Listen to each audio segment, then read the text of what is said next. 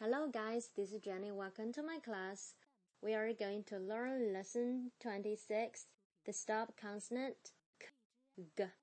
大家好，我是 Jenny 老师。今天呢，我们要来学习我们的最后一组的爆破音，叫做 k 跟 g。k g。好，我们先来学习一下 k 的发音。在发 k 这个音的时候呢，气流呢是从你的喉咙用力的发出，送气呢一定要又有要有力。声带呢不震动，因为呢 k 是一个静音。好，我们来发一遍 k k k k。下面一个是 g 这个发音，g 的发音方法呢跟 k 是一样的，但是呢，因为 g 是一个浊音，你的声带呢是要震动的 g g g。好，我们一起来从单词中呢来练习这两个发音。Pig, pick, bag, back, leg, leg, dog, dog, log, lock, dug, duck, league, leak, bag, back。好。同样呢，我们这个“的”的音呢，其实呢，呃，跟我们前面学过的“的”这个音呢，在词尾的时候呢，发音是一样的，不能够呢用太大的力气把它发出来。比如说，你不能发成 pig，而且不是 pig，也是 pig。哎，这个短音我们在前面的元音里面已经讲过了，pig，千万不要发成了 pig，个是错的，我们一定要轻一点，pig，log。bag, dog 等等。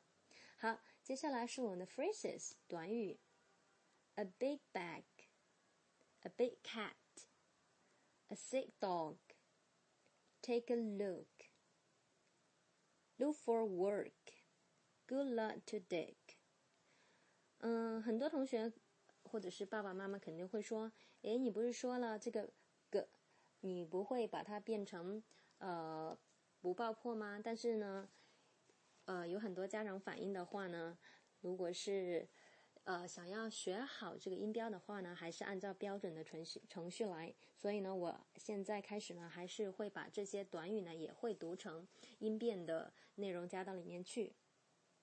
A big bag，这个 big 这个 g 是失去爆破，就不用读出来了。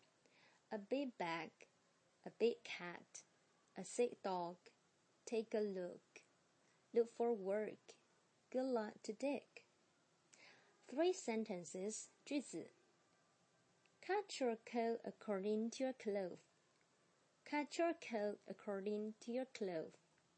好，在这里 cut 这个 t 跟后面的 y 发发在一起的话呢，就产生了一变，变成了 chew。Cut your cut your coat according to your clothes. Cut your coat according to your clothes. A good beginning makes a good ending. A good beginning makes a good ending. 在这里面，这个 good 这个的也是失去爆破，makes 跟后面的 a 要连读，makes a a good beginning makes a good ending。接下来是 passage 一些短文，同样选取了可跟 g 的两个不同的音的短文。 buttercups and kingcups, and cowslips too. I'm picking them all for a banquet for you. Buttercups and kingcups, and cowslips too. I'm picking them all for a banquet for you.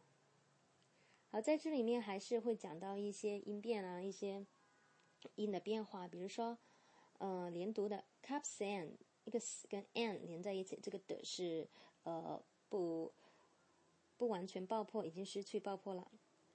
Buttercups and kingcups and cowslips too. I'm picking them all for a banquet for you. 接下来是个 Where are you going, pig big, big pig? I'm going to dig in the garden. I'm I'm the garden to dig. This graceful pig. Beg pardon, ma'am. Beg pardon. Where are you going? Big pig, big pig. I'm going to dig in the garden. I'm the garden to dig. This disgraceful pig. Beg pardon, ma'am. Beg pardon. 好，在这里同样呢是要注意一些音变。Big pig, digging，